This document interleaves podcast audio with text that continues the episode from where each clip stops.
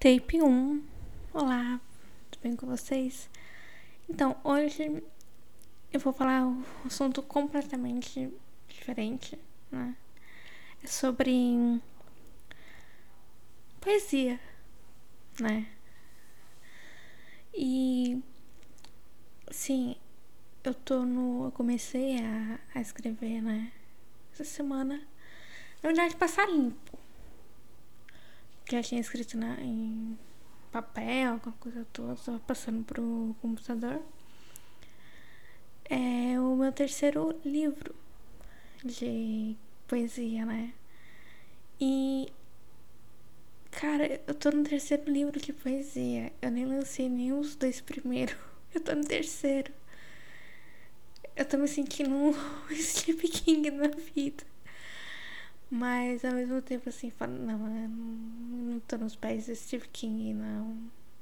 Tô. Ele tá anos luz de distância da minha pessoa. Essa coisa é uma coisa muito louca. É. Eu nunca. Eu nunca pensei em escrever um livro realmente assim de poesia ou qualquer coisa. Mas na área que eu escrevi na poesia, né? Então eu sempre escrevi e tal. Pegava caderno, ia escrevendo, colocando no computador ou, ou no blog. Mas pensar, cara, lançar, escrever, pensar, não, quero lançar tal, procurar como editora e fazer. Nunca, nunca me ocorreu isso, assim. E foi é interessante olhando agora, estando mais velha, não tão velha, né? 31 anos. É como eu cheguei até aqui, porque eu comecei a escrever com 12 anos, mais ou menos uns 11, 12 anos. Na realidade, era era poesias mais cristãs. É... Eu ia, né, assim. Eu fui na verdade, é batizada na católica. Só que ao longo dos anos eu minha mãe me levava na igreja evangélica que ela ia, então meio que acabava acostumei, né? E assim tal. Eu nunca gostei muito, não. Eu sempre gosto mais de igreja mais calma, né? Então, pra mim era meio estranho. Mas enfim. É, Aí, nessas faixas de meus 11, 12 anos por aí, eu comecei a escrever poesias mais puxadas para esse meio cristão, né? Por conta das músicas evangélicas e tal. Cheguei a escrever um tempo, aí depois eu parei. Parei de escrever. Mas eu sempre gostei de estar com um caderninho, escrever qualquer coisa aleatória, ou fazer com um desenho, coisa assim. Eu sempre gostei de estar com caneta na mão. Caneta e papel. Eu acho que deveria ter sido jornalista. Mas tá. É... Aí.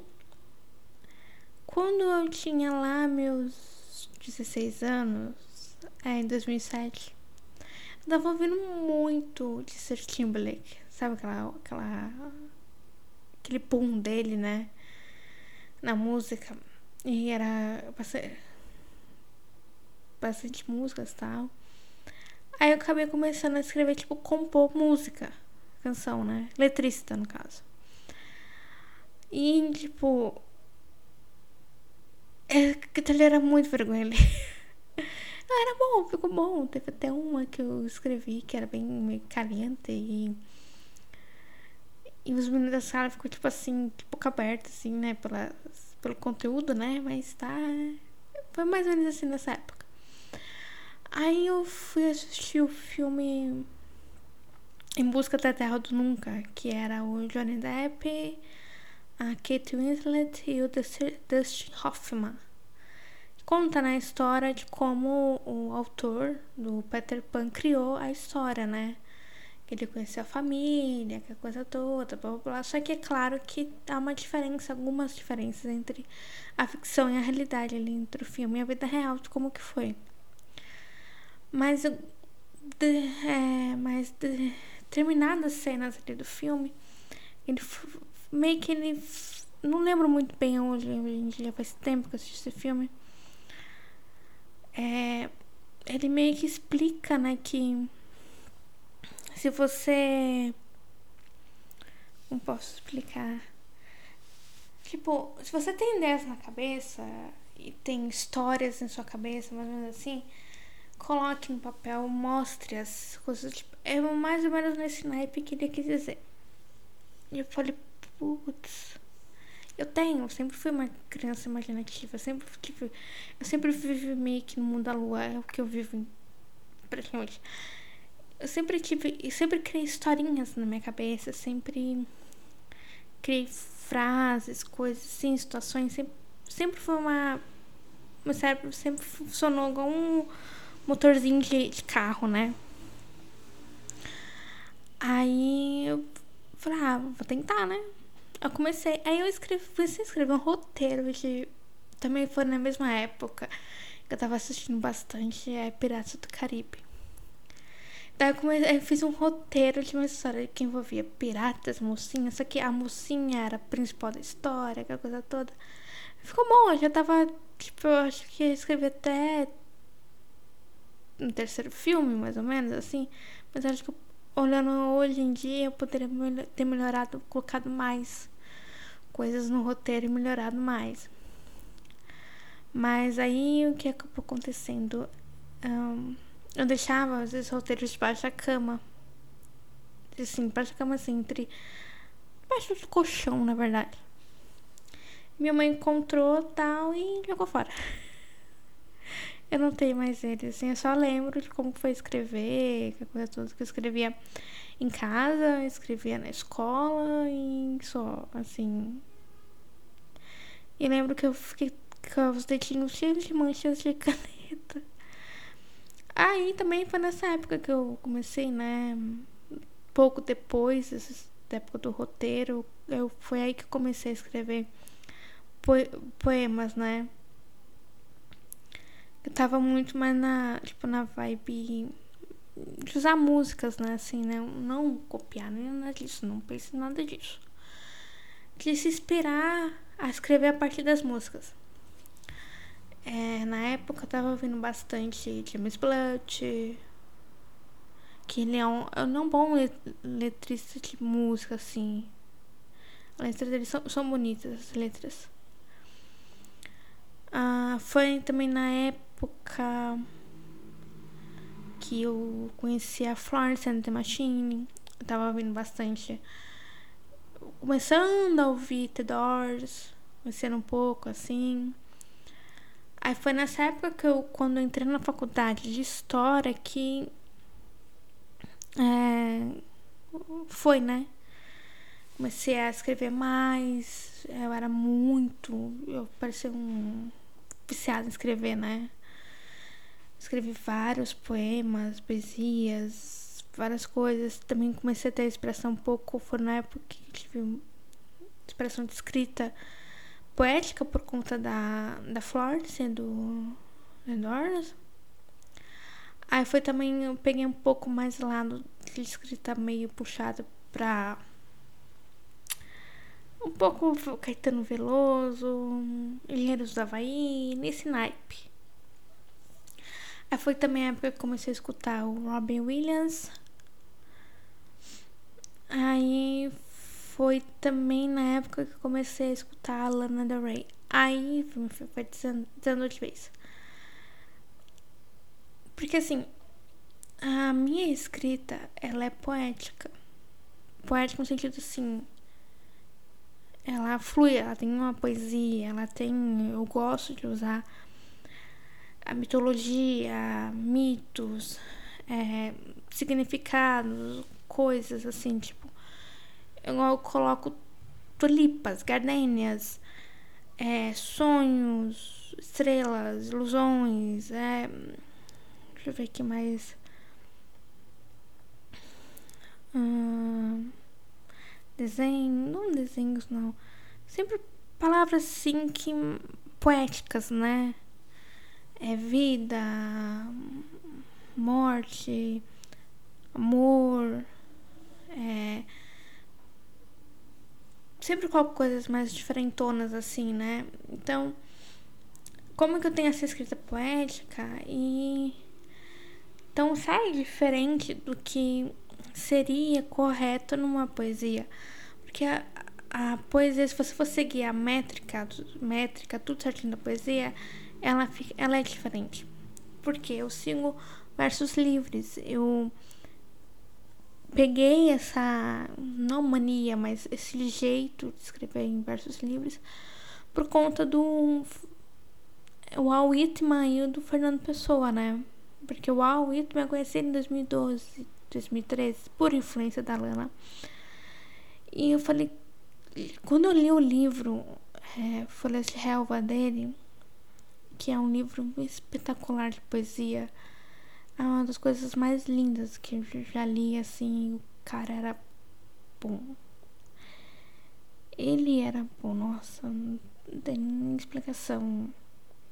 Ele é ótimo. E você lê. Tem uma poesia dele particular, que agora não. Acho que é a canção de mim mesmo, ou eu canto corpo elétrico. Uma dessas duas. Você vai lendo, ele vai te contando uma história de, sobre uma família. Uma família americana do meados de 1800 e bolinha, vamos dizer assim. E ele vai te narrando as situações do dia a dia mesmo. Uma família americana que vive numa fazenda, vamos dizer assim. E você fica, cara, ele, ele era ótimo, nem tem explicação. É um, por isso que ele é considerado nos Estados Unidos o maior poeta americano, né? Porque só leiam, leiam o Walt Whitman, conheçam. É, é ótimo. Pra quem assistiu nessa Sociedade dos Poetas Mortos, conhece ele, aquela parte lá. Ó, oh, capitão, meu capitão. E e o Fernando Pessoa, por, é, já, já lia Fernando Pessoa, né, por conta da escola. Aí, só que eu fiquei sabendo, né, que a influência da forma como Fernando Pessoa escreveu as poesias dele foi por conta do Walt Whitman. Ele teve muita influência dele. E, e o Walt é conhecido, né, como o pai dos versos livres, né? Então eu peguei muito disso, assim. Eu poderia escrever contos ou historinhas, assim, né? Ou novelas, qualquer coisa do tipo, mas de, algum, de alguma forma eu me encontro mais na, na poesia, assim. É a poesia onde eu costumo falar um pouco do que eu sinto ou de coisas que me vêm à cabeça durante qualquer dia assim, às vezes tô pensando uma palavra igual. Veio pra mim a palavra espaguete, eu fiquei assim. Espaguete não é porque espaguete. Aí eu criei um, uma poesia usando espaguete.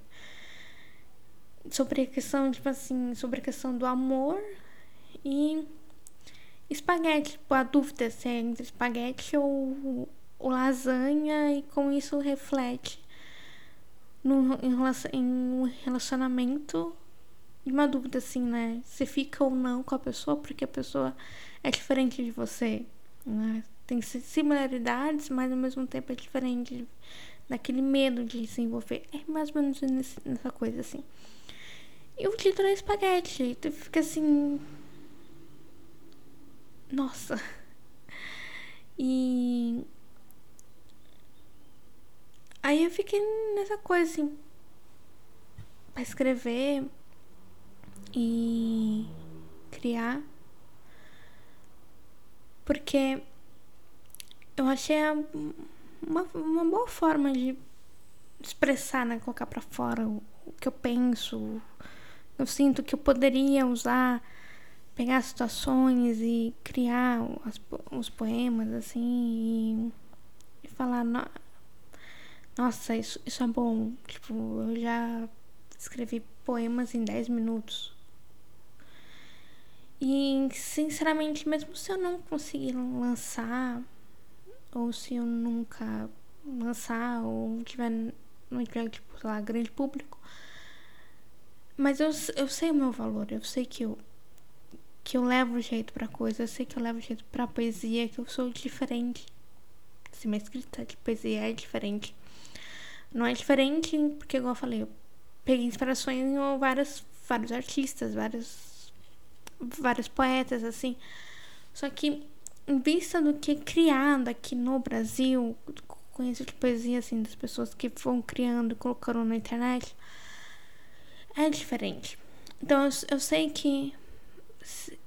Eu sei que, digamos por português, claro, eu sou foda. Mas. É.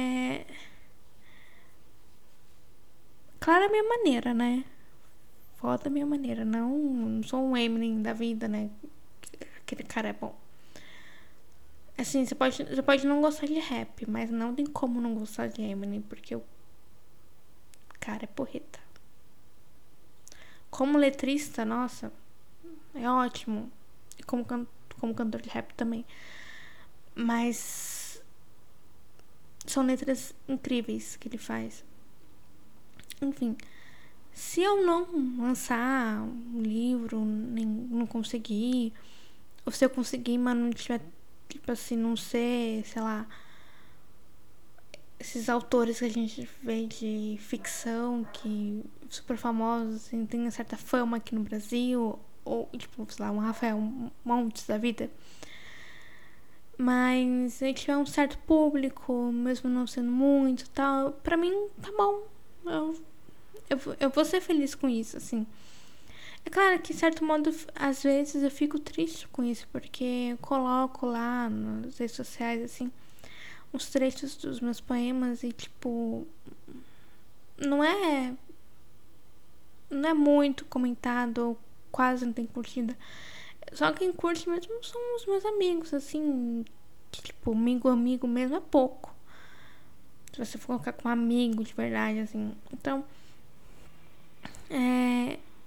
Às vezes eu penso, será que vale a pena lançar? Porque.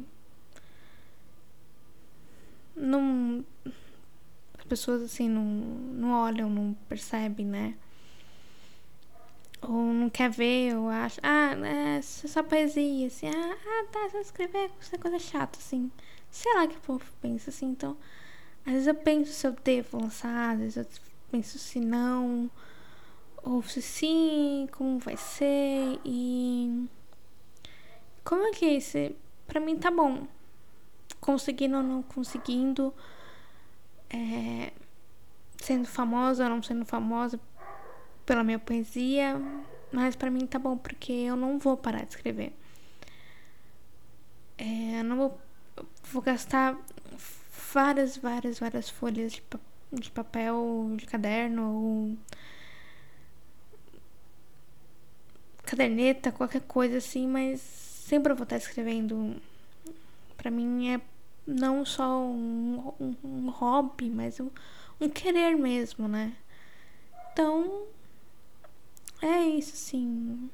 Espero que se um dia eu ouça de novo esse, esse áudio, assim, que estiver bem lá na frente, assim, e poxa, pensava isso, eu era assim, eu era assado, e tá tudo bem.